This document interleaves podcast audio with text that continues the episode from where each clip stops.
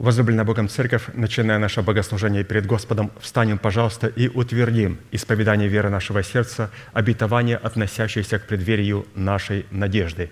Да воцарится воскресение Христова в наших телах. Аминь. Пожалуйста, будем петь псалом.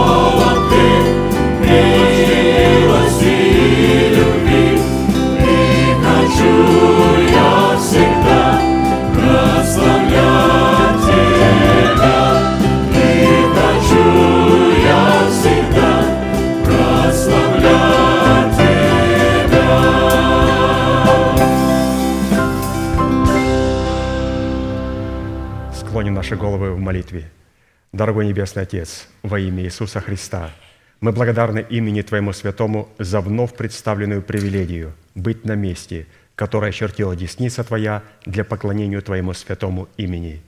И ныне позволь наследию Твоему во имя крови завета подняться на вершины для нас недосягаемые и сокрушить всякое бремя и запинающий нас грех.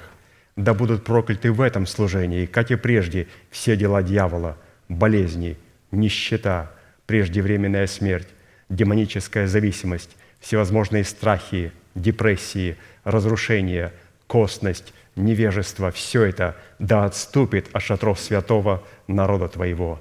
И ныне встань, Господи, на место покоя Твоего Ты и ковчег могущества Твоего, и да облекутся святые Твои спасением Твоим, и да возрадуются пред лицом Твоим.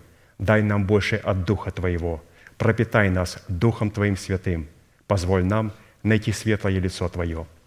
Мы благодарим Тебя, что это служение представлено апостолом Аркадием в Твои божественные руки, и мы молим Тебя, продолжай вести его рукой сильную и превознесенную, великий Бог, Отец и Дух Святой. Аминь.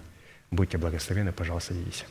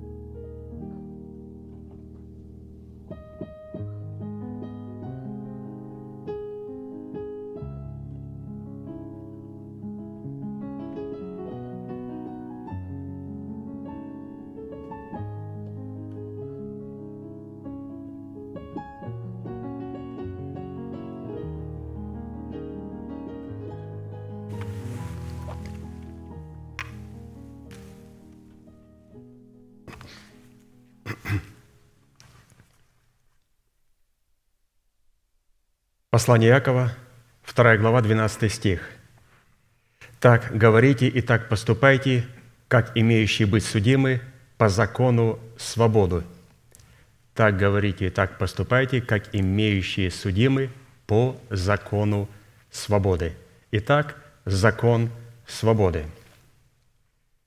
Все мы, независимо от нашего духовного возраста, наших духовных степеней и рангов, нашего призвания и размаха нашего служения, обязаны будем дать Богу отчет по закону свободы. Церкви Божией следует раз и навсегда усвоить, что библейское понятие «закон свободы» резко отличается от религиозных форм законничества и вседозволенности – Писание определяет смысл слова «свобода» в сочетании со словом «закон». А сочетание термина «закон» со словом «свобода» имеет в Писании в виду закон Божий. Закон Божий – это всегда закон свободы. Именно в этом и заключается разница между определением и понятием слова «свобода» в свете священного писания от слова «свобода» в свете кромешной тьмы философских и религиозных крайностей. Возникает вопрос, как совместить несовместимое – закон и свободу?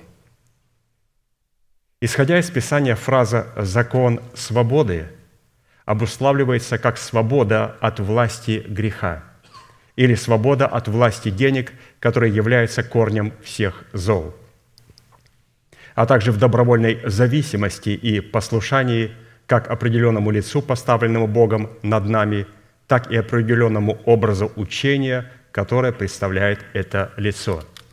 Или, если коротко сказать, то закон свободы – это свобода от власти греха и послушание праведности. И что такое закон греха и смерти? Это наоборот, это свобода от праведности и зависимость от греха.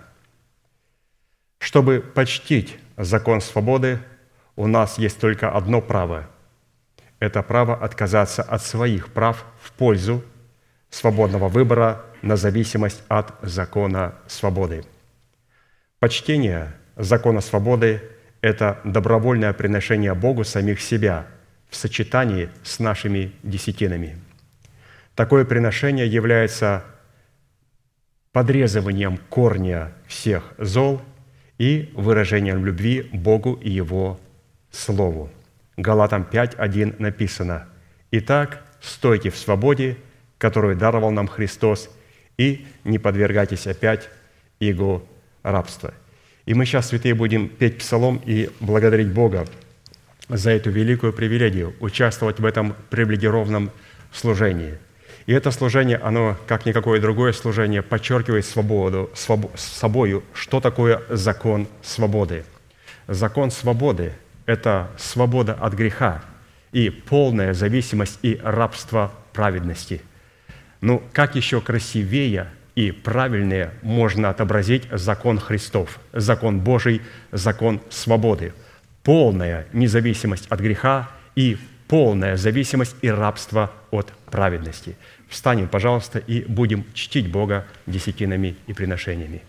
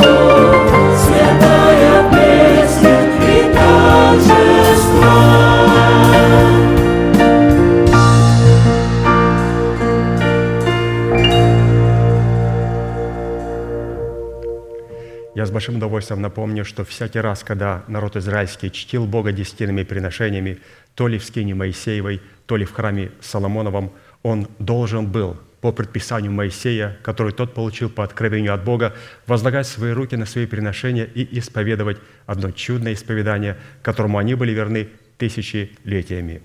Мы с вами, будучи тем же Израилем, привитые к тому же корню, питаясь соком той же маслины, сделаем то же самое. Протяните вашу правую руку, символ правой деятельности, и, пожалуйста, молитесь вместе со мной. Дорогой Небесный Отец, мы благодарим Тебя за право отделить десятины от дома своего и принести в Твой дом, чтобы в доме Твоем была пища. Я не отдаю в печали, я не отдаю в нечистоте, я не отдаю для мертвого. Я глубоко верю в Твое неизменное Слово и рад, что имею привилегию выражать мою любовь и признавать Твою власть. И ныне, согласно Твоего Слова, я молю Тебя – да откроются Твои небесные окна, и да придет благословение Твое до избытка на Твой искупленный народ во имя Иисуса Христа. Аминь, аминь. Будьте благословены, пожалуйста, садитесь. И что а, мы сегодня будем смотреть проповедь нашего апостола и пастыря брата Аркадия о назначении праведности в жизни христианина. И потом, во время хлебопреломления – я еще раз подчеркну на некоторые вещи, на которые необходимо было а, подчеркнуть нам и запомнить и понять. Поэтому будьте благословенны в вашем прослушивании.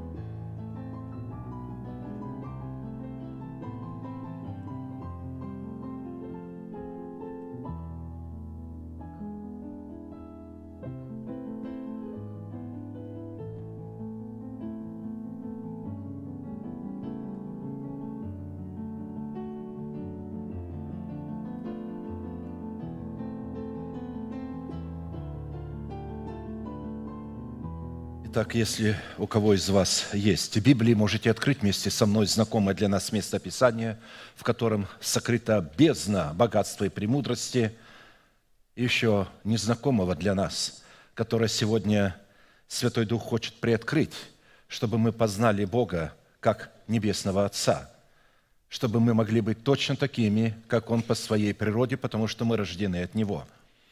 Матфея, глава 5, стихи 45-48 да будете сынами Отца вашего Небесного, ибо Он повелевает солнцу своему восходить над злыми и добрыми и посылает дождь на праведных и неправедных. Итак, будьте совершенны, как совершен Отец ваш Небесный». Проповедь, которую я хочу продолжить, так и называется «Призванная к совершенству», и адресована она к детям Божиим.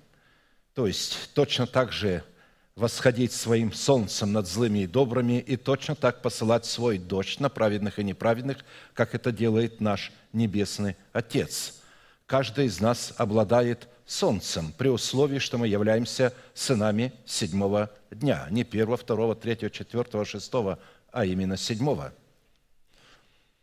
Потому что седьмой день – это день покоя, в котором Бог заключил мир. Это образ мира Божьего с человеком.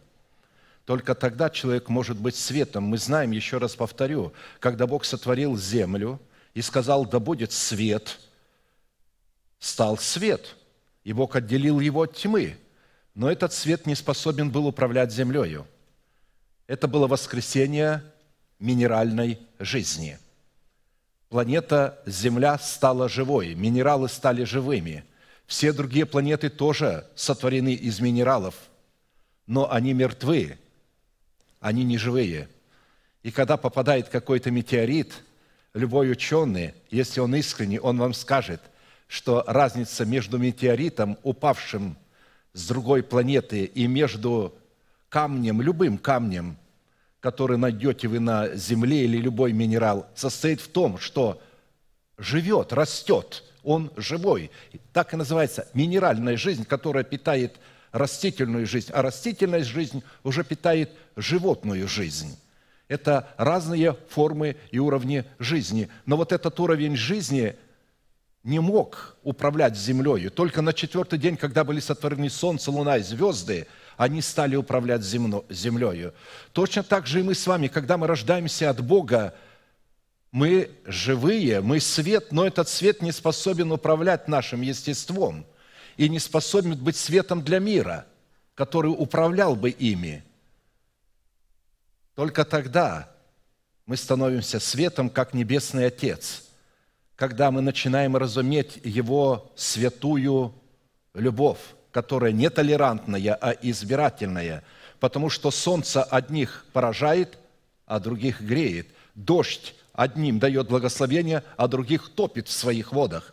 Писание так и говорит Иову, Разумеешь ты, как Бог блистает из своего облака, как Он посылает облака, наполненные водой, чтобы они шли по Его повелению для одних для помилования, а других для наказания.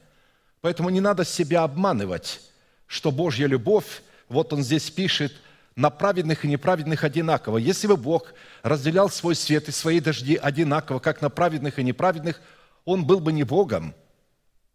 Он не был бы Богом. Бог как раз и заключается суть божества нашего Отца в том, что Он справедливый, истинный и праведный и святой, и что Его любовь только к своим детям. Он не любит детей дьявола. Дети дьявола – это тоже человеки. Не все люди имеют образ Божий. Образ Божий имеют только дети Божьи, которые рождены от Него. Не надо обманывать себя, что все человеки являются образом Божьим – они являются образом дьявола.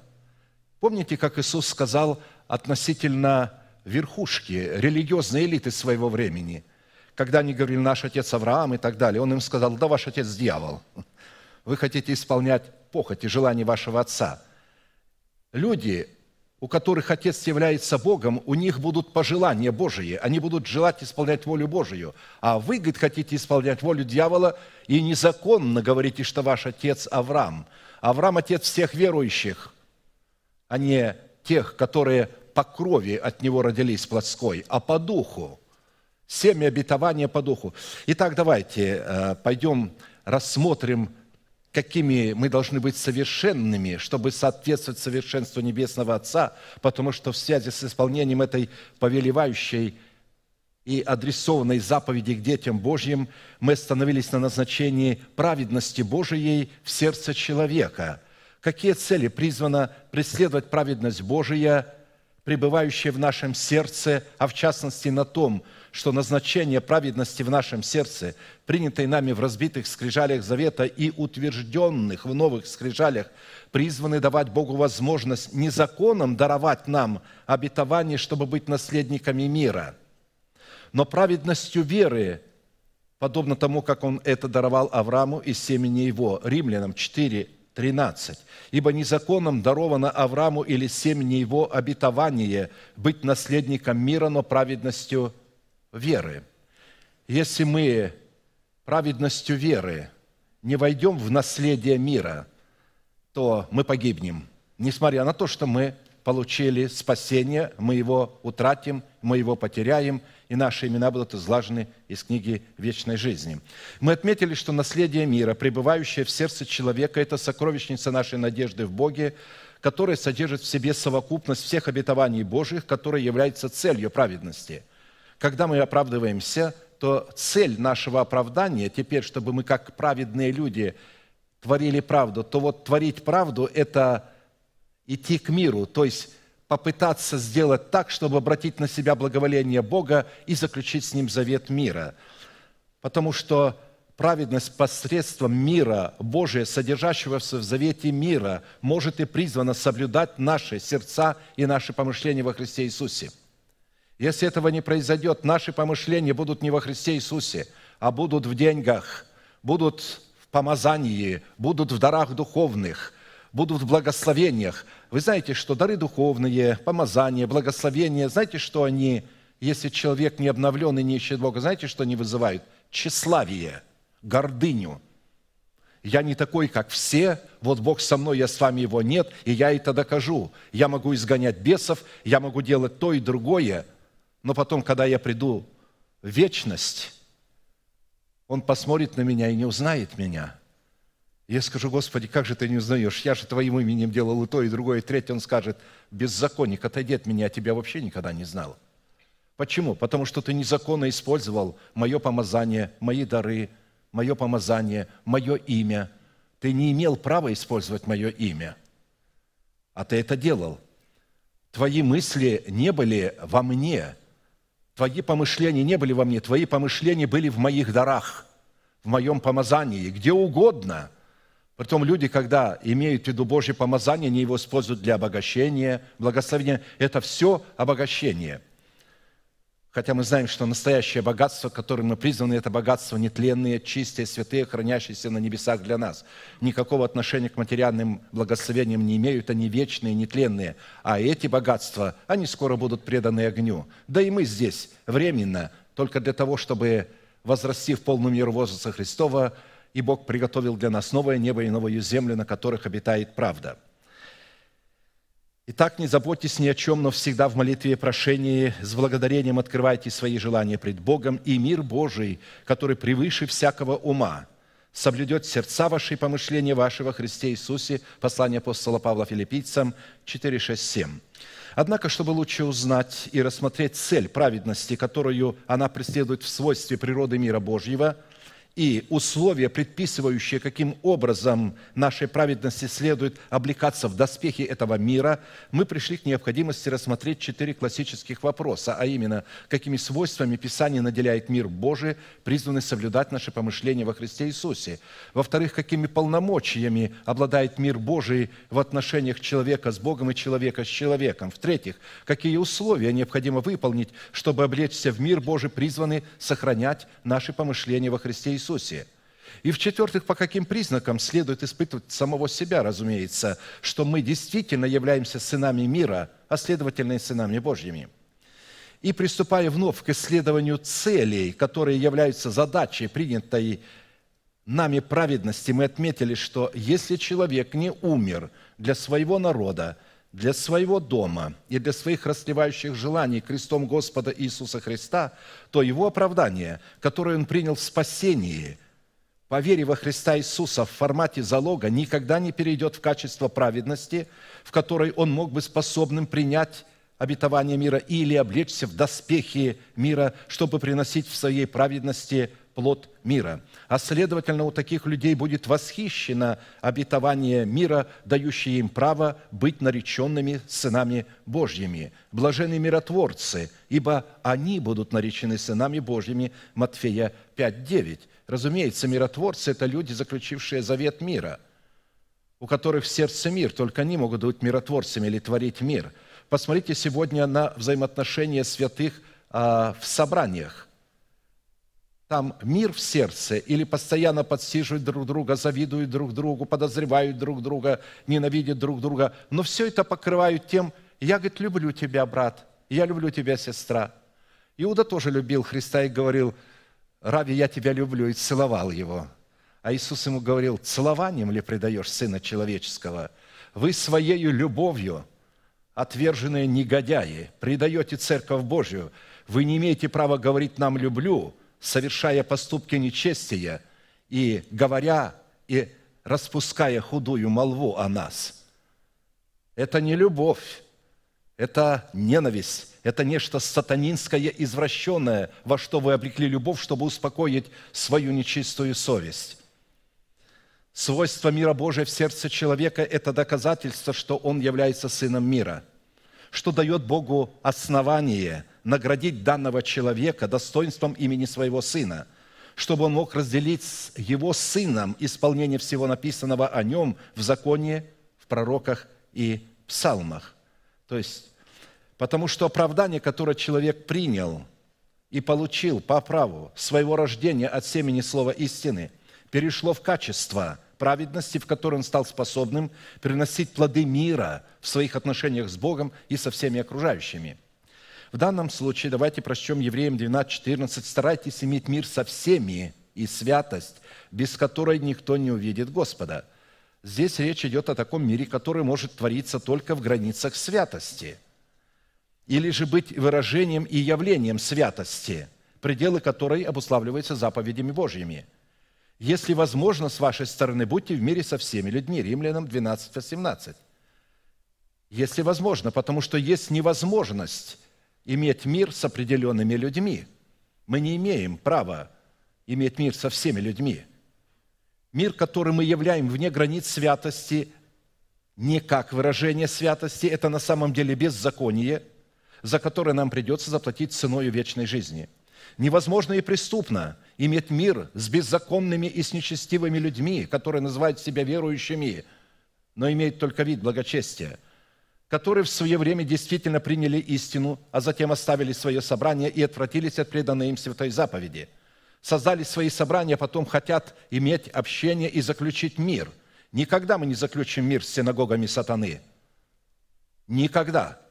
Нет мира Божьего нечестивым. И мы видим, что так говорит Господь.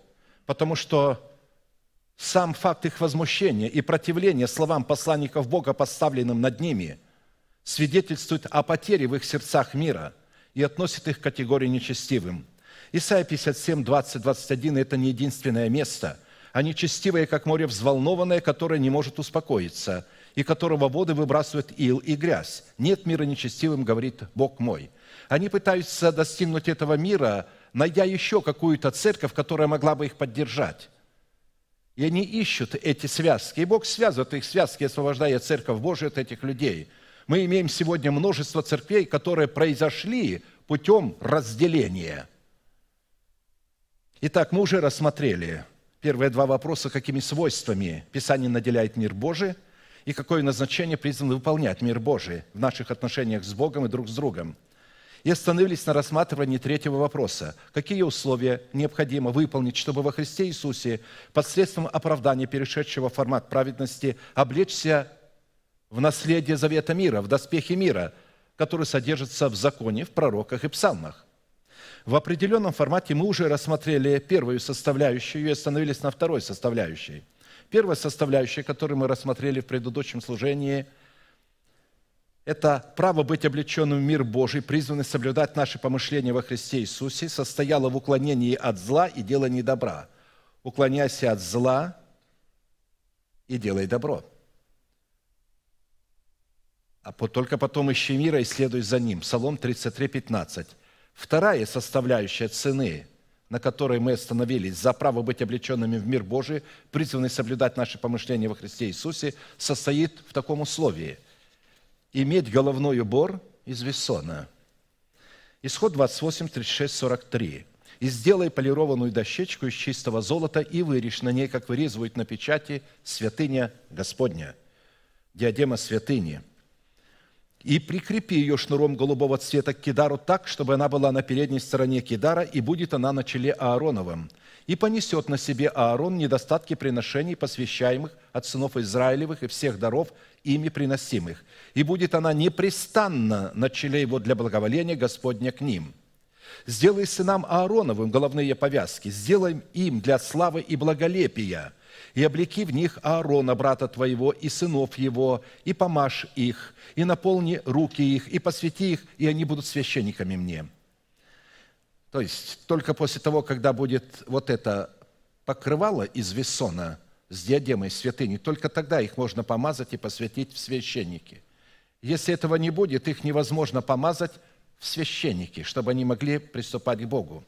И да будут они на Ароне и на сынах его, когда будут они входить в скинию собрания или приступать к жертвеннику для служения во святилище, чтобы им не навести на себя греха и не умереть. Это устав вечный для него и для потомков его по нем. Вечный. Он и сегодня имеет значение, разумеется, только в другом виде, в другом образе, в другом значении, потому что он вечный. Он вечный для царей и священников Богу.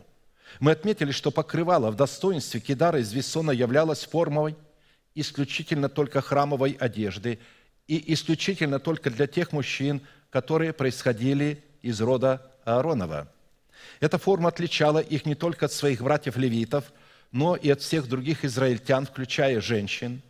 А следовательно, в обычной жизни носить такие покрывала воспрещалось, потому что они были предназначены только в храмовом служении для того, чтобы приступать к Богу, и это было только для сынов Аароновых.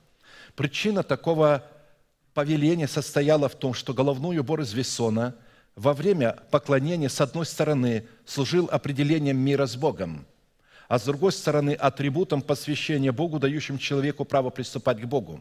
А посему войти в присутствие Бога без скидара на своей голове, выполненного из весона, означает навести на себя смертельный грех или же навлечь на себя вину, которую невозможно будет обновлять покаянием. Именно так гласит имеющееся постановление, и да будут они на Аароне и на сынах его, когда они будут входить в скинию собрания или приступать к жертвеннику для служения во святилище, чтобы им не навести на себя греха и не умереть. То есть а, в храмовом служении и в обычной жизни поклонения для всех израильтян воспрещалось носить покрывало. Его нельзя было носить. Это была попытка показать, что я вхожу в присутствие Господа. А этого нельзя было. Поэтому никто не носил покрывало. Его одевали лишь временно, на время преступления к Богу, когда они ходили, приступали к Господу, только сыны Аароновы, не все левиты, а только сыны Аароновы. Поэтому женщины из израильского общества никогда не имели покрывал на своих головах. Никогда. Были покрывала, но это были покрывала временного значения, которые были не для того, чтобы приступать к Богу, а для того, чтобы выйти замуж. Это было покрывало украшения – и оно было не только в Израиле, но оно было во всех древних народах. Невеста украшала себя таким покрывалом, и мы знаем, когда Ревека пришла к Исаку, и Елизер сообщил, она сказала, кто это идет навстречу к нам по полю? Он ответил, это сын господина моего, то есть это твой жених. И она сошла с верблюда и покрыла себя заранее приготовленным покрывалом, то есть как невеста – украшенное для мужа своего. Также покрывало женщины иногда использовали для э, низких целей, для того, чтобы заработать своим телом деньги. Это называлось покрывало блудницы.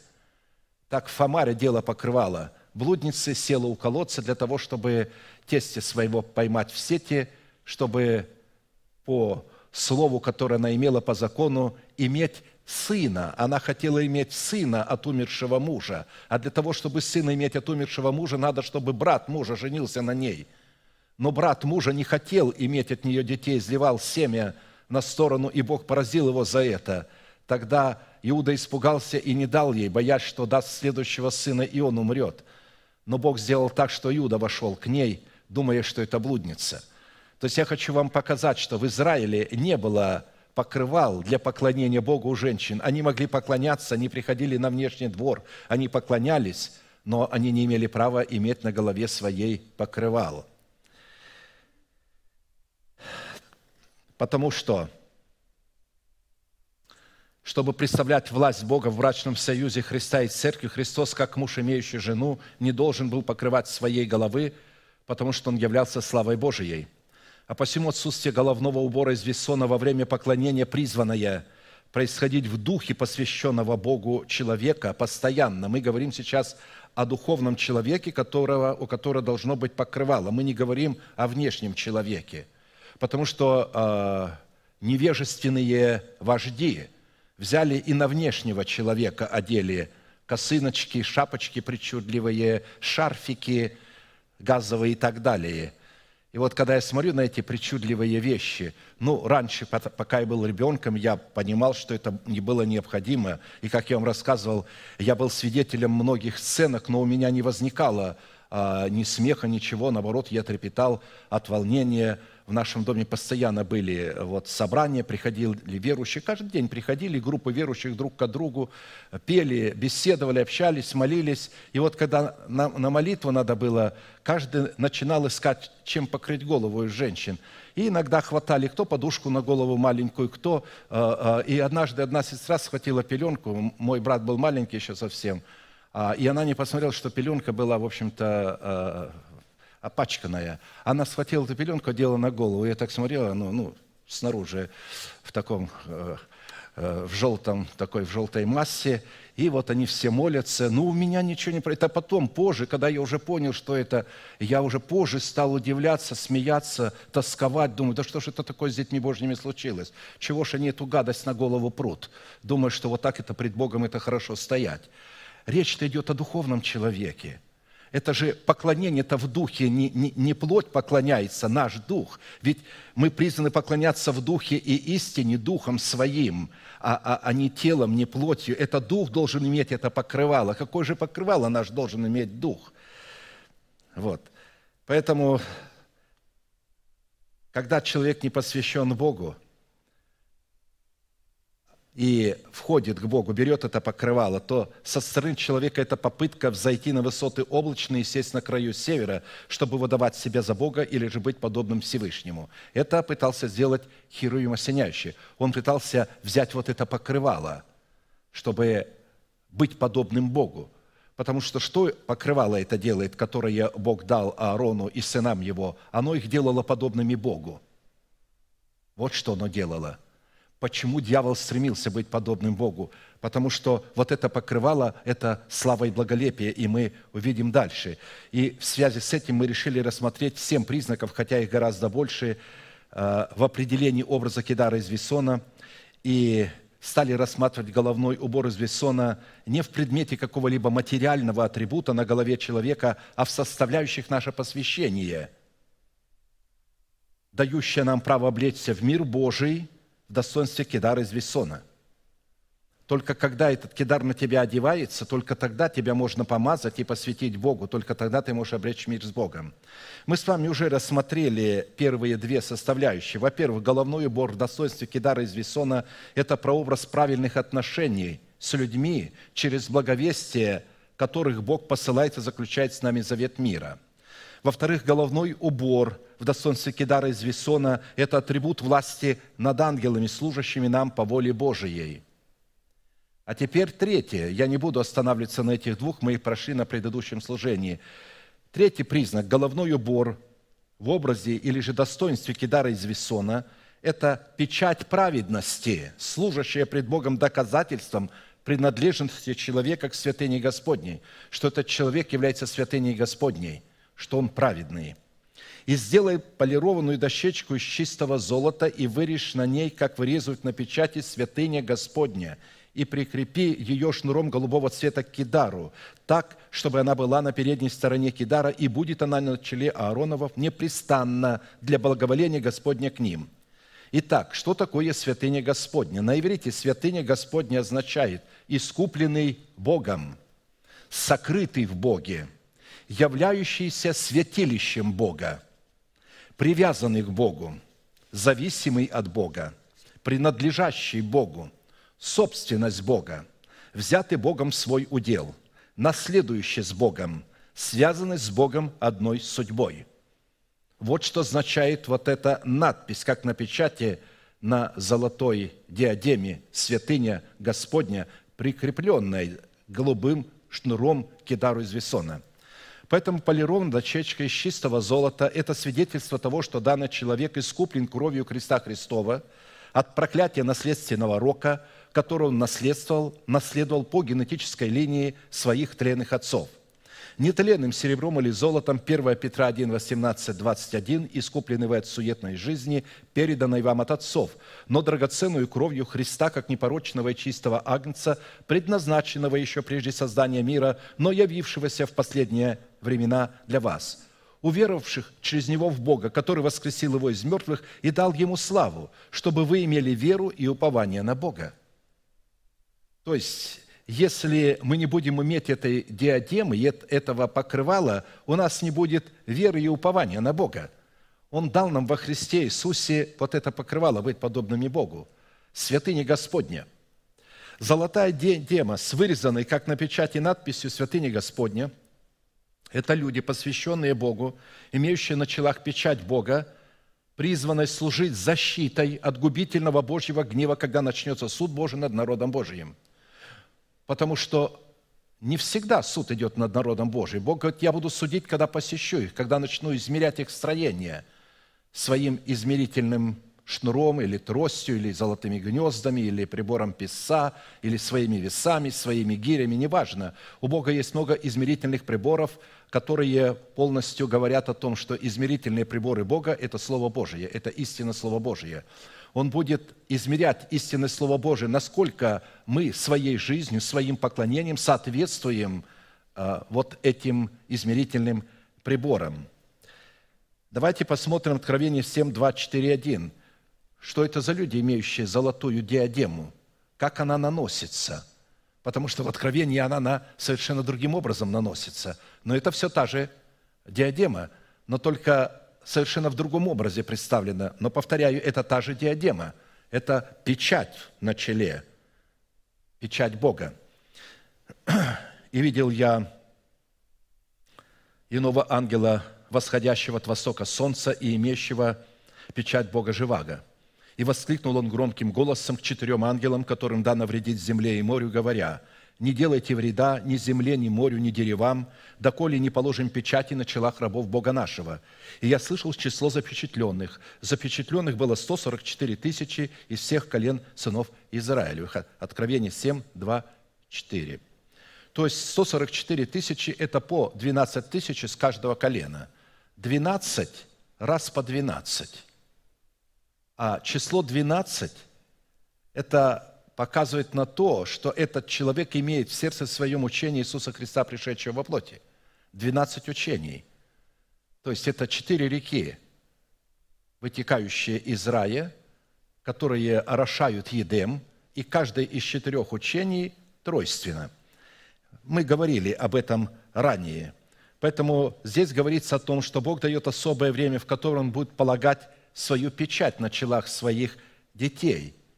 То есть в начале, прежде чем Бог начнет судиться, Он посылает впереди человека с песцом.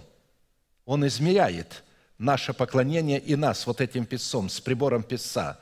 Пойди сделай знак на челах скорбящих то есть на челах святых, которые будут посвящать себя Богу в согласии Его порядка, выражено в правильных отношениях с Его посланниками.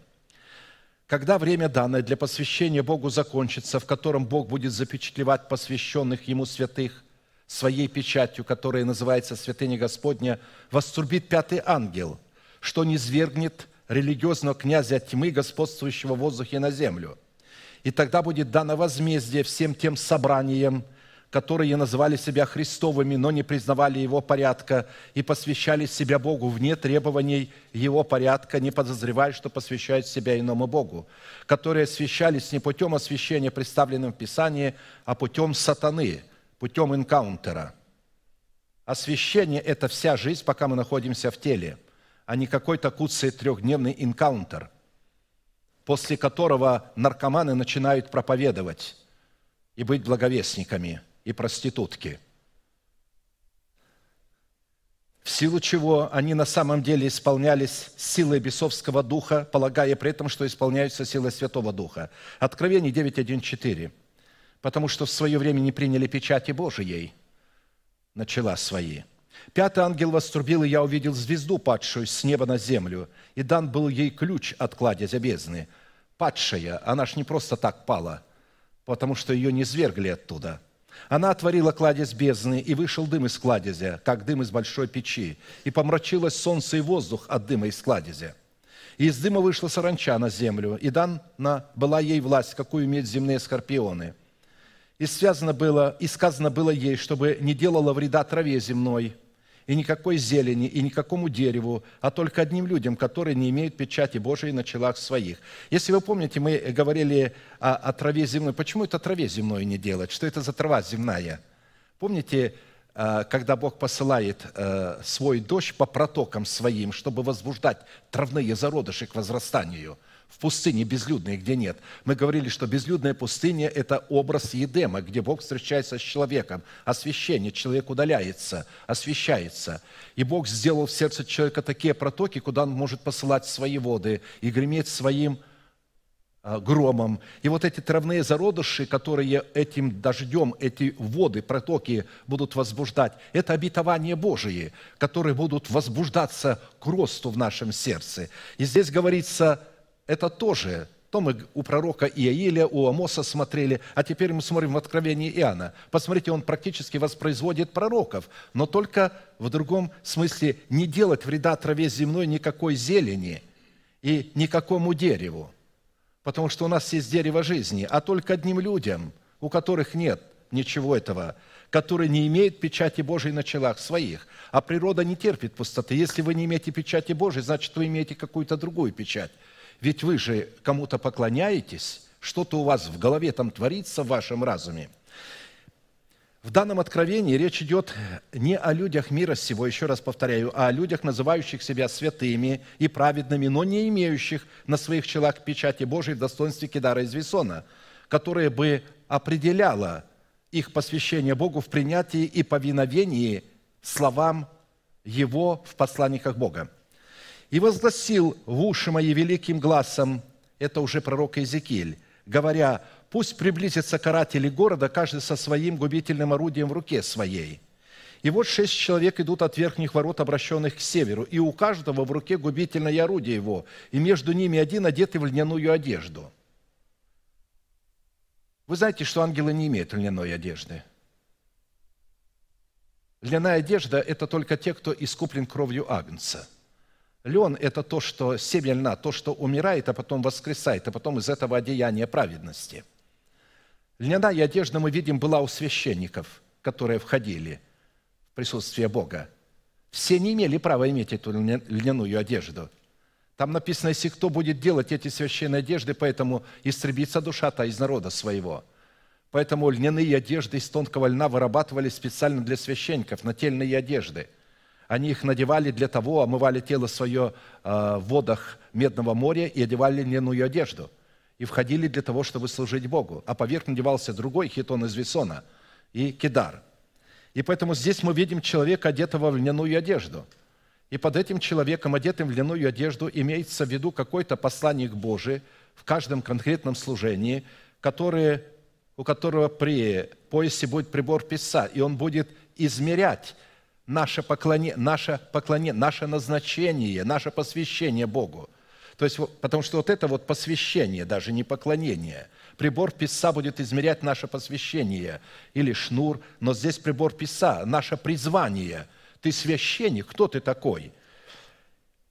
Написано, у каждого, у которого при, при поясе его прибор писа. И пришли и стали подле медного жертвенника. Обратите внимание, значит, все эти люди и этот э, человек.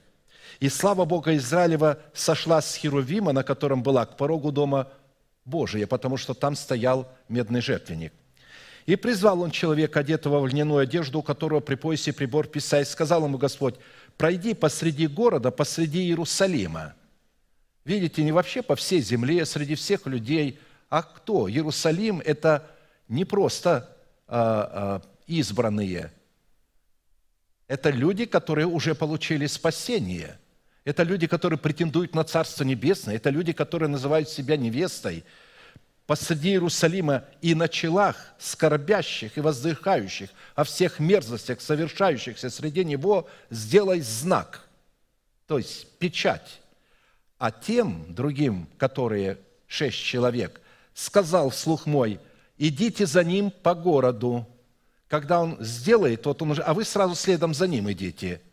И поражайте, пусть не жалеет только ваше, не щадите старика, юношу, и девицу, и младенца, и жен, бейте до смерти но не троньте ни одного человека, на котором знак, и начните от святилища моего».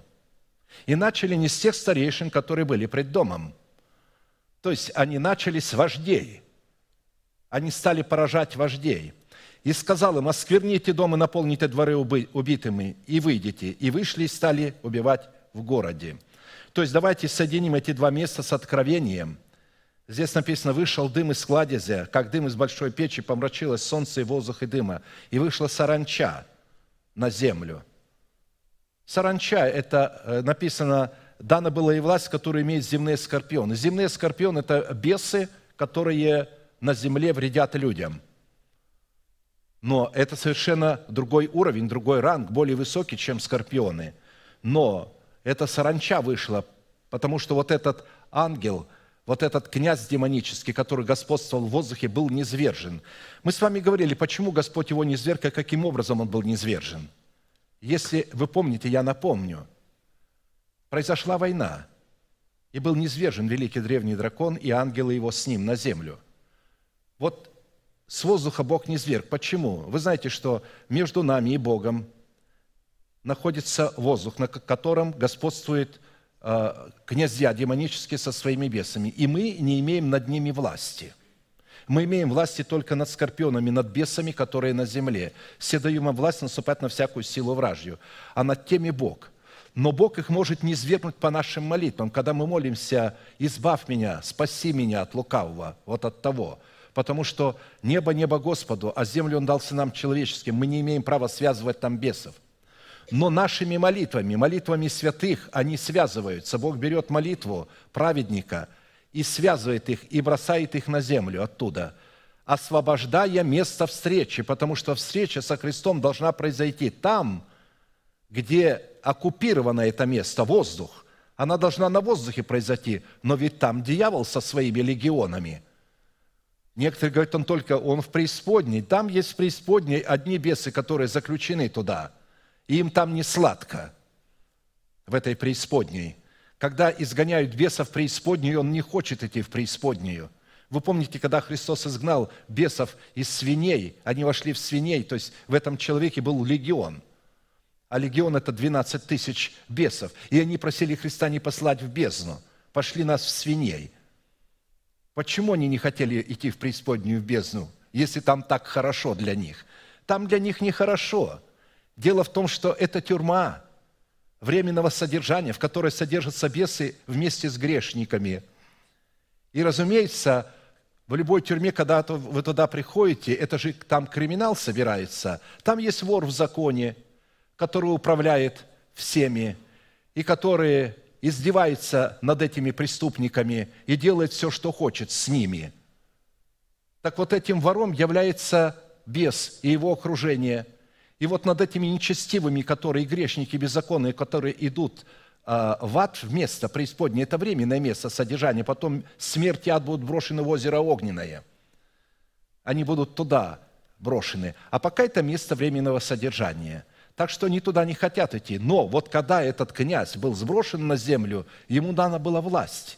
Бог дал ему возможность ключом отворить кладезь бездны, и оттуда вышли вот эти а, мучаемые там, они ненавидят, они уже настолько яростны. Вы знаете, когда выходят преступники, криминальные, воры, убийцы, всевозможные насильники из тюрьмы, когда выпускают множество. Вот если сейчас отпустить всех преступников, вы содрогнетесь.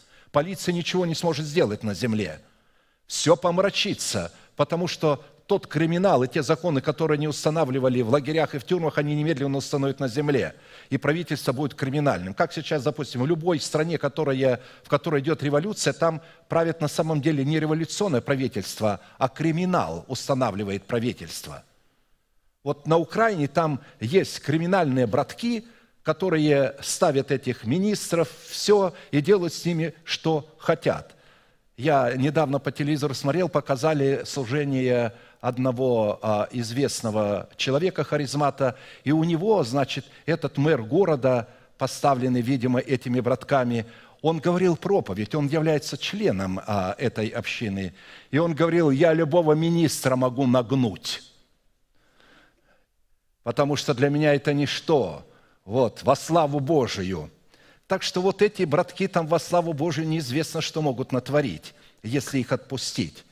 Но когда отпустят, они будут уничтожать все, но они не смогут коснуться тех, у которых печать на челах.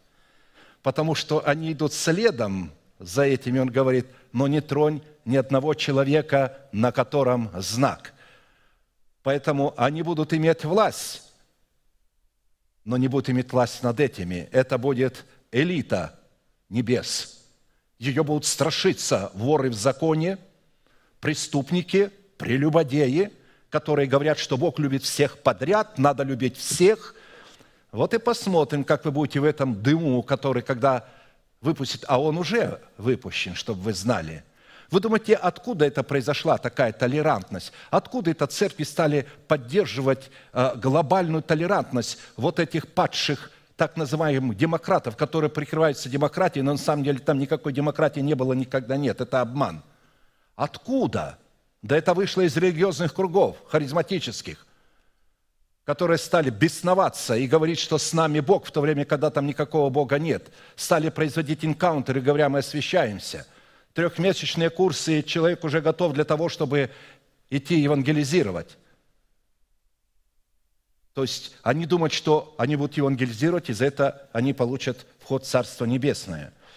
Мы должны понять, что это такое – у тех, у которых будет кидар из весона, и будет золотая диадема с прикрепленным к нему голубым шнуром, никто не смеет его коснуться.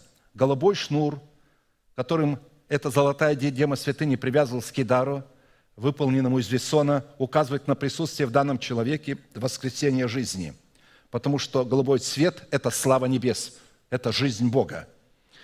Это служит доказательством того, что данный человек умер для прежнего образа жизни ветхого человека и обновился духом своего ума, который является умом Христовым в нашем духе. В-четвертых, головной убор в достоинстве Кедара из Весона – это готовность к брачному торжеству с агнцем или же готовность к брачным отношениям, возводящим человека совершенно на более высокий уровень отношений с Богом – Откровение 19, 7, 8. «Возвеселимся и возрадуемся, и воздадим Ему славу, ибо наступил брак Агнца, и жена Его приготовила себя, и дано было ей облечься весон чистый и светлый, весон же есть праведность святых». Весон. А к этому весону относится кидар из весона с диадемой святыни. Это составляющая хитона из весона, который обслуживал диадему святыни.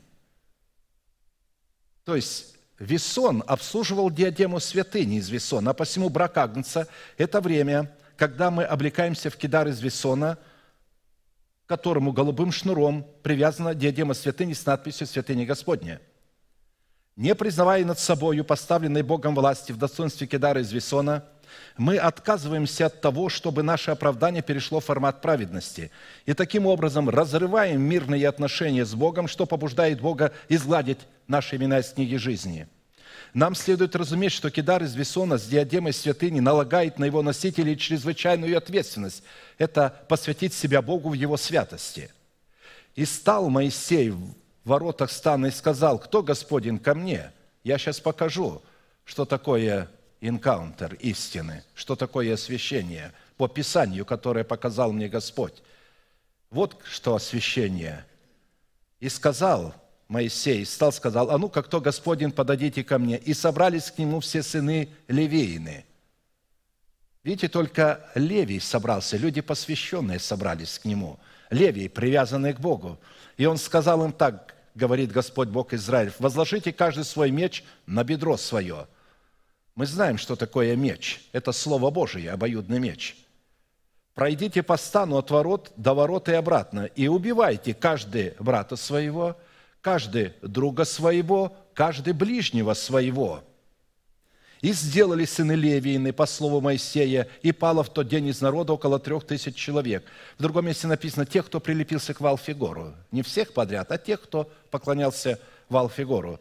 Ибо Моисей сказал, сегодня посвятите руки ваши Господу, каждый в сыне своем и брате своем, да не спошлет он вам сегодня благословения. На другой день сказал Моисей народу, вы сделали великий грех, и так я взойду к Господу, не изглажу ли греха вашего? И возвратился Моисей к Господу и сказал, он, народ сей, сделал великий грех, сделал себе золотого Бога. Прости им грех их, а если нет, то изгладь и меня из книги твоей, в которую ты вписал. То есть они поняли, что эта диадема святыни должна быть в материальном благословении. Вот золотой телец они сделали. Господь сказал Моисею на эту молитву, того, кто согрешил предо мною, изглажу из книги моей. Итак, иди веди народ сей, куда я сказал тебе, вот ангел мой пойдет пред тобою, и в день посещения моего, вот когда я буду низвергать этих бесов на землю и открою кладезь бездны. Я посещу их за грех их, и поразил Господь народ за сделанного тельца, которого сделал Аарон. В-пятых, головной убор в достоинстве Кедара из Вессона – это уникальная возможность обратить на себя благоволение Бога, содержащееся в завете мира, заключенного с Богом. И будет диадема святыни, прикрепленная к Кедару из Вессона, непрестанно на челе его для благоволения Господня к ним – Золотая диадема святыни, прикрепленная к Кедару из Весона, возводила Кедар из Весона в статус святыни Господней. Человек, облеченный в достоинство святыни Господней, становился орудием Бога, через которое Бог получал основание изливать как свое благословение, так и свое проклятие в соответствии требований святости. И сказал Господь Моисею, говоря, скажи Аарону и сынам его, так благословляйте сынов Израилевых, говоря им, да благословит тебя Господь, и сохранит тебя. Да презрит на тебя Господь светлым лицом своим и помилует тебя. Да обратит Господь лицо свое на тебя и даст тебе мир. Так пусть призывают имя Мое на сынов Израилевых, и я благословлю их.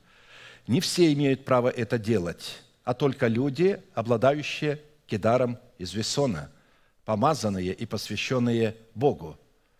А сегодня мы видим, как в собраниях невежды говорят, возложите руку друг на друга и благословите друг друга, и скажите, я люблю тебя. Да нельзя этого делать. Берегитесь, не, не разрешайте, чтобы на вас возлагал руки, кроме пастора и его помощников. Никому не позволяйте. Когда кто-то захочет сказать, давай я за тебя помолюсь, скажу, у меня есть пастор, который может возлагать на мне руку. Не надо твою руку. Да, ты брат мой, ты моя сестра, но ты берешь на себя функции пастора. Не бери на себя. Вы можете возлагать руки свои на ваших детей дома, когда вы молитесь за них – Лег ребенок в постельку, пойди, и мать и отец может возложить руку и сказать, да благословит тебя Господь, потому что там это вы можете делать, но друг на друга в церкви никогда, ни при каких обстоятельствах сами не делайте и другим не позволяйте. Однако, если сыны Израилевы начнут оспаривать положение Аарона и его сыновей и противиться им, то они вместо благословения наследуют проклятие, несмотря на то, что Аарон и его сыновья будут благословлять, но они-то будут противиться Моисею и Аарону. И тогда они вместо благословения, которое они слышат, они наследуют проклятие, а вернее, истребятся из народа Израилева и трансформируются в его врагов. Отсюда следует, что благоволение Бога, содержащееся в Завете мира, полностью будет зависеть от благоволения к нам тех людей, которые представляют для нас образ сынов Аароновых. И Олевий сказал, Тумим твой и Урим твой на святом муже твоем. Благослови, Господи, силу его и одели рук его благоволи. Порази чресла восстающих на него и ненавидящих его, чтобы они не могли стоять. При этом следует иметь в виду, что к сынам Аарона, происходящим из сынов Левия, в первую очередь относится наш новый человек, который обуславливается нетленной красотой кроткого и молчаливого духа, который доброхотно и с удовольствием признает и повинуется словам посланника Бога. То есть каждый новый человек, всякий новый человек – это человек, который обладает судьбой Левия, помазанием Левия. И такое повиновение облекает таких людей в кидар из весона с прикрепленным к нему голубым шнуром и диадемой святыни – и таким образом наделяет таких людей полномочиями благословлять сосуды милосердия и проклинать сосуды гнева в соответствии требований, означенных в постановлениях Писания. Сосуды гнева – это умертвите земные члены ваши, блуд, страсть, нечистоту, злую похоть, идолоплотство, пьянство и так далее, зависть, скорость. Вот это вы можете в себе проклинать. Вот. И благословлять своего нового человека. Да будет благословен новый человек пред Богом моим – в-шестых, головной убор в достоинстве Кидара из Вессона является покровом Всевышнего и сенью Всемогущего, под которым человек может быть защищенным от всякого рода зла и покоиться в Боге. Живущий под кровом Всевышнего, под сенью Всемогущего покоится. Говорит Господу, прибежище мое и защита моя, Бог мой, на которого я уповаю. Он избавит тебя. Вот если ты на Него уповаешь, а ты уповаешь на Него, если кидар. Если нет кидара, нет упования – нету покрывала из весона, нету упования. Есть, тогда вот что Бог дает тебе за это. Он избавит тебя от сети ловца, от гибельной язвы, перьями своими осенит тебя, и под крыльями его будешь безопасен. Щит и ограждение истины его. Не убоишься ужасов ночи, стрелы, летящие днем, язвы, ходящие во мраке, зараз опустошающий в полдень. Это здесь говорится о том, когда пал вот этот князь открыл кладезь бездны, и вышли эти бесы и стали истреблять. Когда эти шесть человек пошли и стали истреблять всех подряд. И здесь говорится, ты этого не убоишься. Поэтому падут подле, подле тебя тысячи, десять тысяч десную тебя, но к тебе не приблизятся. Это как раз то, о чем мы с вами говорили ранее. Только смотреть будешь очами твоими и видеть возмездие нечестивым. Ибо ты сказал, Господь упование мое – Всевышнего избрал бы ты прибежищем твоим. Не приключится тебе зла, и язва не приблизится к жилищу твоему. Ибо ангелам своим заповедает о тебе охранять тебя на всех путях твоих. Ангелы будут охранять на всех путях только тех, у кого их скидар из весона. Понесут тебя, да не приткнешься камень ногою твоею. На аспида и василиска наступишь, попирать будешь льва и дракона. Если на твоем пути встретятся эти бесы, которые вредят другим – то ты будешь на них наступать и попирать их. За то, что он возлюбил меня, избавлю его. защищу его, потому что он познал имя мое. Он понял сердце мое. Он узнал сердце Отца. Воззовет ко мне, и услышу его. С ним я в скорби. Избавлю его и прославлю его. Долготою дней насыщу его и явлю ему спасение мое. А, учитывая, что число шесть, там шесть человек шли а, с губительным орудием, это число человеческое – то в этой шестой составляющей приводится весь свод благоволения Божия в ответ на наличие головного убора в образе Кедара из Весона. А посему человек, который покоится под сенью Всевышнего, и у которого прибежищем и защитой является упование на Бога, выполнил условия в принятии на свою голову Кедара из Весона, чтобы вступить в завет мира – и тогда такой человек обращает на себя благоволение Бога в таких составляющих. Бог избавит его от сети ловца и от гибельной язвы – когда сатана будет ловить в религиозные сети а, а, заблуждения людей, у которых нет знака, он только тех людей может ловить в сеть. Вас он не сможет поймать, вы будете избавлены от этой сети. Бог осенит такого человека перьями своими, и под крыльями Бога такой человек будет безопасен. Истина Божья будет щитом и ограждением его – потому что он избрал Всевышнего прибежищем своим, ему не приключится зло, язва не приблизится к жилищу его, ангелы будут охранять его на путях его, они будут носить его на руках. Он не притнется, а камень ногою своею. Там написано, вот я полагаю на Сионе камень, камень драгоценный, испытанный, избранный. Всякий верующий в него не постыдится. Но об этот камень притнутся дом Израилев и дом Иудин. Тот, на кого этот камень пойдет, того раздавит – а тот, который на него упадет, тот разобьется.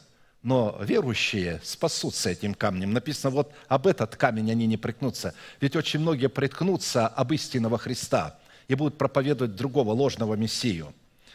Поэтому не притнется камень ногою своею, он наступит на аспида и Василиска, он будет попирать льва и дракона, он воззовет к Богу, и Бог услышит его, Бог будет с ним в скорби его, Бог избавит его от скорбей и прославит его, Бог насытит его долготою дней, и Бог явит ему свое спасение. Это за то, что вы будете иметь кидар из Весона. Вот это покрывало власть над ангелами. В-седьмых, головной убор в достоинстве кидара из Весона является предметом славы и благолепия, необходимым для помазания посвящаемого человека в священнике, в священнике Богу. Сделай и сынам Аароновым головные повязки для славы и благолепия, и облеки в них Аарона, брата твоего, и сынов его с ним, и помажь их, и наполни руки их, и посвяти их, и они будут священниками мне». Итак, если вы обратили внимание, то для помазания, посвящающего нас в священство, необходимо иметь на себе кидар из весона – а посему люди, пришедшие к власти над народом Божиим посредством разделения, в котором не бросили вызов имеющемуся начальству, это люди, которые либо никогда не имели подобного покрывала, либо имели, но затем отвергли его.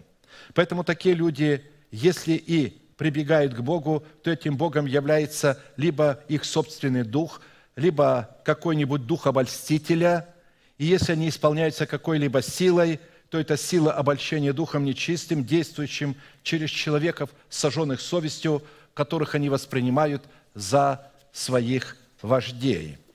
Учитывая, что наше время истекло, и пред нами стоит одна из великих тайн – прикасаться к телу и крови Господа, пить, употреблять их, которые будут являться нашей жизнью, нашим исцелением и нашей защитой – мы сейчас склоним наши головы в молитве, будем молиться, и все желающие бросить вызов своей зависимости, своему страху, своему греху, своей болезни, всему проклятию, потому что во Христе Иисусе мы имеем исцеление и благословение. Мы просим вас выйти сюда, к алтарю, и мы будем молиться о вас перед тем, как прикасаться к святыне, чтобы вы могли в своих сердцах простить всех ваших обидчиков – и признать свою вину пред теми, кому вы нанесли урон, и сказать Господу, я извинюсь и восстановлю тот урон, который я нанес,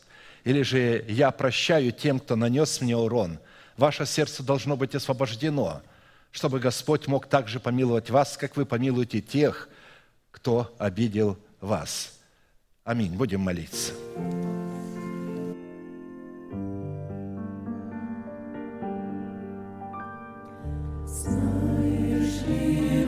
是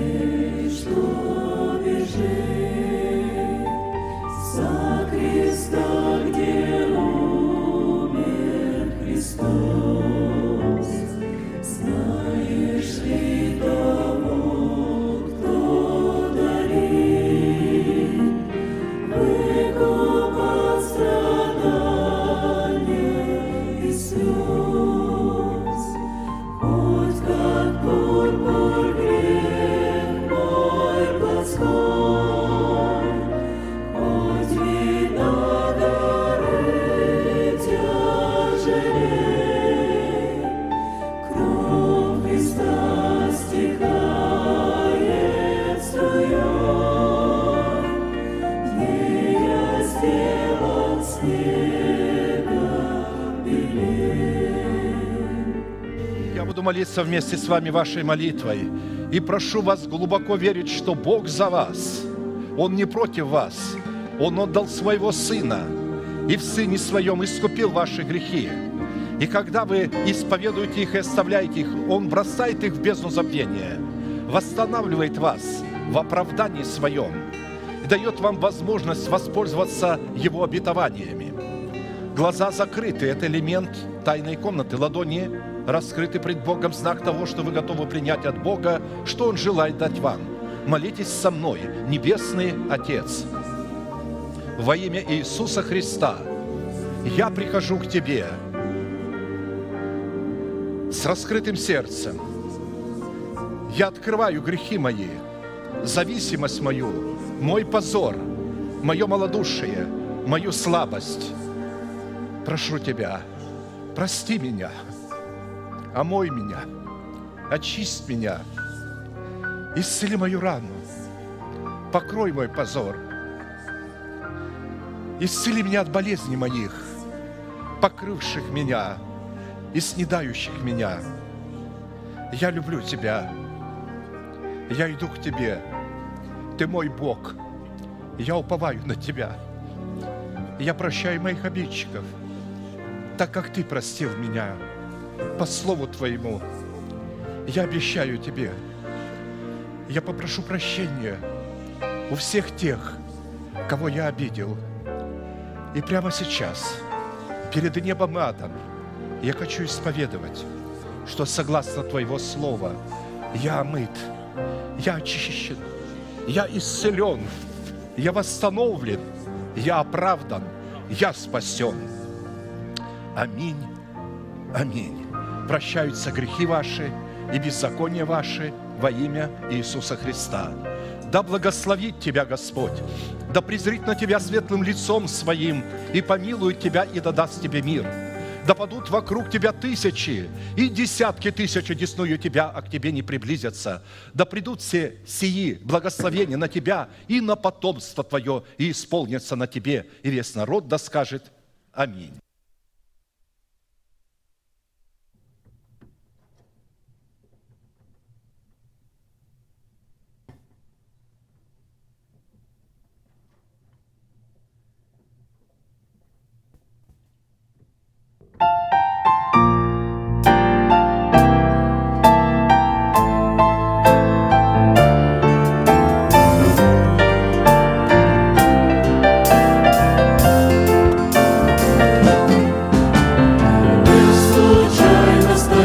resistance.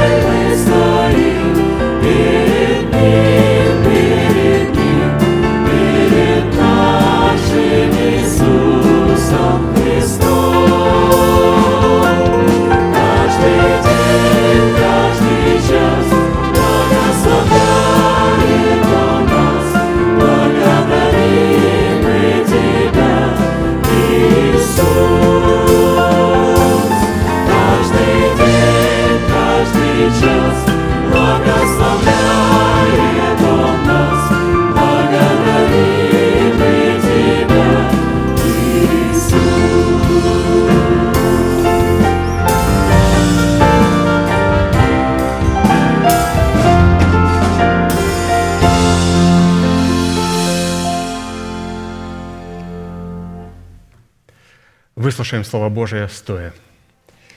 Первое послание апостола Павла Коринфянам, глава 11, с 23 стиха. «Ибо я от самого Господа принял то, что и вам передал, что Господь Иисус в ту ночь, в которую предан был, взял хлеб и, возблагодарив, преломил и сказал, «Примите, ядите, сие есть тело мое за вас ломимое, сие творите в мое воспоминание». Также и чашу после вечери сказал, «Сия чаша есть новый завет в моей крови, сие творите, когда только будете пить в мое воспоминание. Ибо всякий раз, когда вы едите хлеб сей и пьете чашу сию, смерть Господню возвещаете, доколе Он придет. Посему, кто будет есть хлеб сей или пить чашу Господню недостойно, виновен будет против тела и крови Господней. Да испытывает же себя человек, и таким образом пусть ест от хлеба сего и пьет из чаши сей. Ибо кто ест и пьет недостойно, тот ест и пьет осуждение себе, не рассуждая о теле Господнем. Оттого многие из вас немощные и больны, и немало умирает. Ибо если бы мы судили сами себя, то не были бы судимы. Будучи же судимы, наказываемся от Господа, чтобы не быть осужденными с миром. Садитесь, пожалуйста.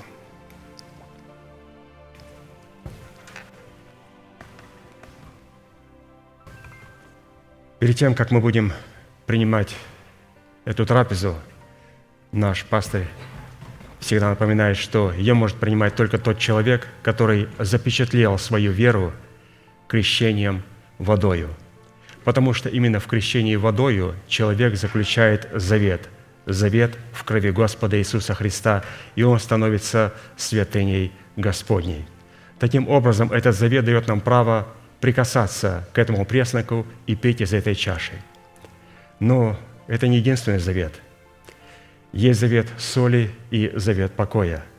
Если человек будет пренебрегать заветом соли и заветом покоя, то всякий раз, когда он будет прикасаться к хлебу и к этой чаше, она не будет благословлять его, она будет осуждать его. Поэтому, святые, мы имеем великую привилегию, и мы с вами имеем великую ответственность понимать, к чему мы и кому мы прикасаемся. Я попрошу вас всех встать. Протяните вашу правую руку символ правой деятельности, и я буду молиться за опреснок. Дорогой Небесный Отец, мы благодарим Тебя за ломимое тело Иисуса Христа в достоинстве этого опреснока. Когда Он пойдет по рядам святого народа Твоего, и мы будем вкушать от Него, да придет могущество жизни Твоей – и да поборет смерть и поглотит ее в наших телах. Да будут наши тела исцелены через прикосновение и вкушение этого опреснока. Благодарим Тебя за исцеление нашего тела и поклоняемся перед Тобою, наш великий Бог, Отец и Дух Святой. Аминь. И, взяв хлеб, возблагодарил и преломил, и сказал, «Примите, едите, сие есть тело мое за вас ломимое». Садитесь, пожалуйста. Тот ряд, которому подходит, встает, и мы служим друг другу. Пока вы вкушаете, хотелось бы еще раз утвердить некоторые истины, которыми, которые нам напомнил апостол Аркадий, и понять их о назначении праведности в сердце человека, которое принято в разбитых скрижалях и утверждается в новых скрижалях. То, что мы сейчас скушаем, это разбитые скрижали. А то, что мы утверждаем, это мы должны утверждать в своей жизни, когда мы делаем волевой выбор, занять позицию святости, припоясаться, может быть, мечом и пройтись по стану взад и вперед. Это говорит о том, что мы утверждаем нечто. Христос нечто сделал для нас, мы должны сделать нечто для Него. И это мы делаем для того, чтобы мы получили обетование. И не просто обетование исцеления, или же обетование, лежащее в преддверии надежды. Обетование, которое Господь обещал, это обетование, чтобы мы были наследниками мира. Человек, который называется наследником мира, он имеет право на все обетования, которые есть в Иисусе Христе. Поэтому, святые, когда мы просим у Бога исцеления, или же когда мы сейчас вкушаем – и наше тело нуждается в исцелении, будем помнить, мы можем просто сказать, Господи, дай мне исцеление. Или можем сказать, когда вкушаем этот опреснок, Господь, благодарю Тебя, что Ты соделал меня наследником мира, и я имею право на все обетования, включая обетование исцеления, включая обетование «Спасешься ты и весь твой дом», включая обетование, лежащее в преддверии нашей надежды. Ибо всякий раз, когда вы хлеб сей и пьете чашу сию, вы смерть Господню возвещаете, доколе Он придет».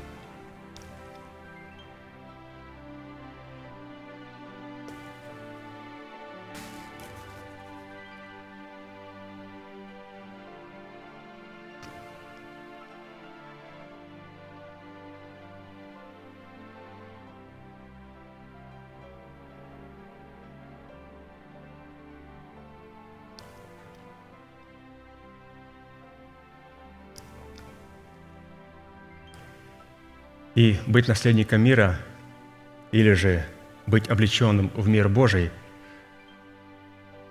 за этим стоит определенная цена. И сегодня мы говорили о том, что составляющая цены за право быть облеченным в мир Божий состоит в условии иметь головной убор из весона. И есть определенные принципы, ну, которые ну, никак мы не могли пропустить, когда мы слышали проповедь нашего пастыря. Во-первых, Головной убор в достоинстве кедара из весона – это прообраз правильных отношений с людьми, через благовестие которых Бог посылает и заключает с нами завет мира. Правильное отношение с людьми, через которых Бог посылает нам завет мира, через которых Бог дает нам обетование быть наследниками мира. Как важно иметь правильные отношения. Поэтому, когда человек теряет правильные отношения с такими людьми, то он теряет все обетования – и в конце он теряет и спасение.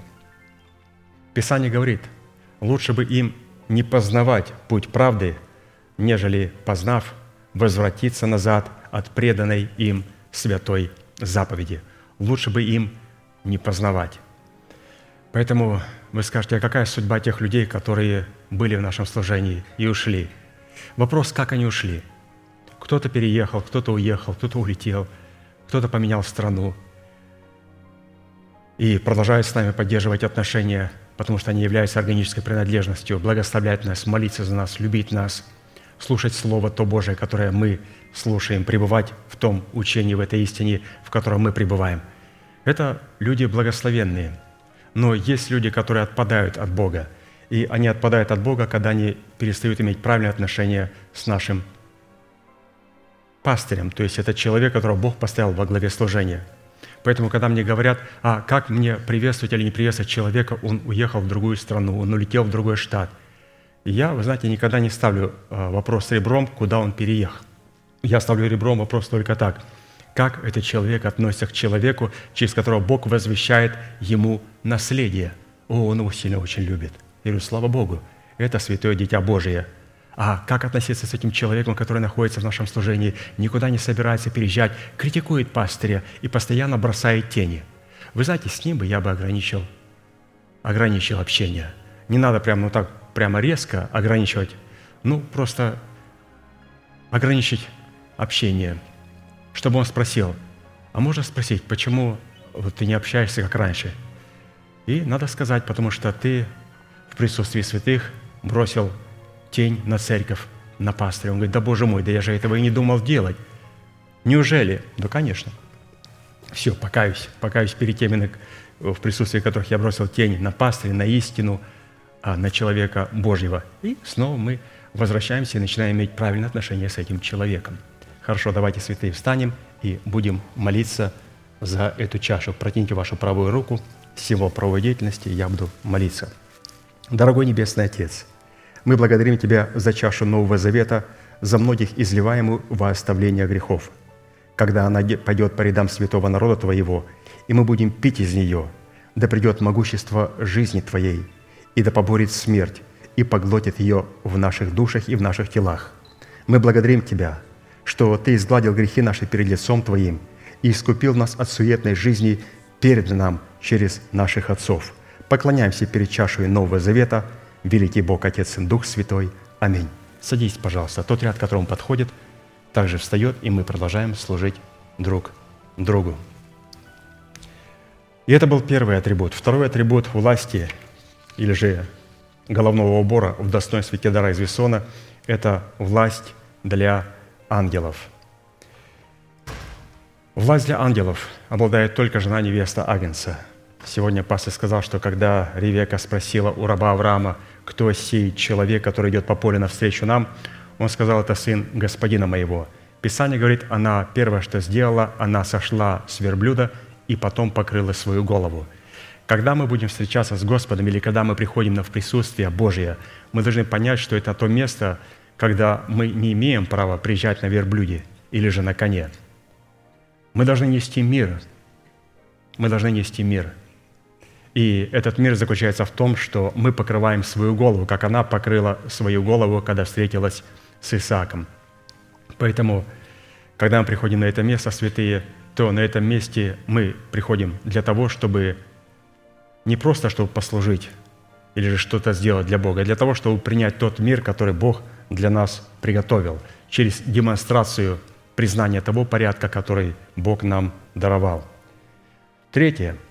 Головной убор в достоинстве Кедара из Весона – это печать праведности, которая служит перед Богом доказательством, принадлежащим человека к святыне Господней.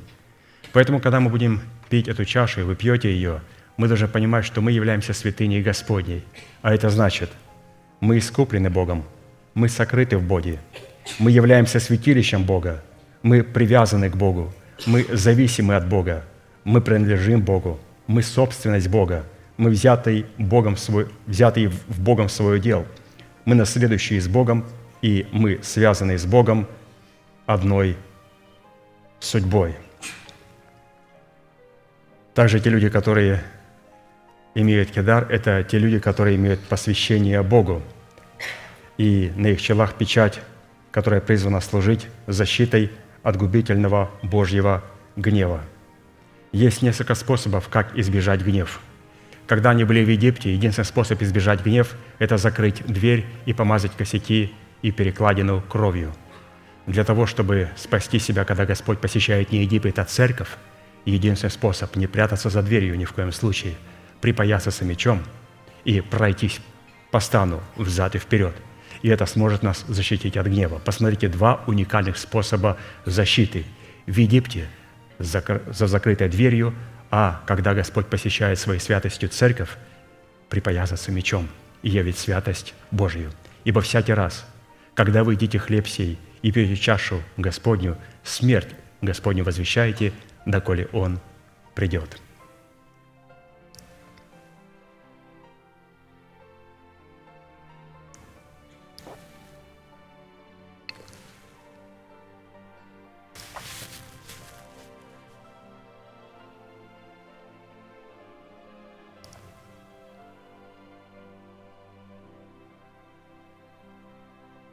Святые, если те, которых по какой-либо причине пропустили.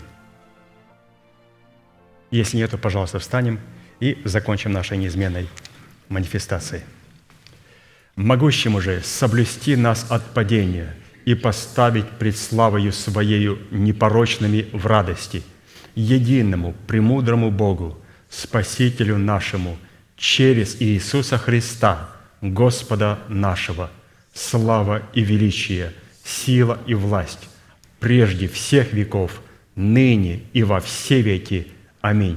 Служение наше закончено. Следующее богослужение будет во вторник в 7 часов вечера на этом же месте. И, как наш пастор говорит, можете поприветствовать друг друга. Благодарю вас.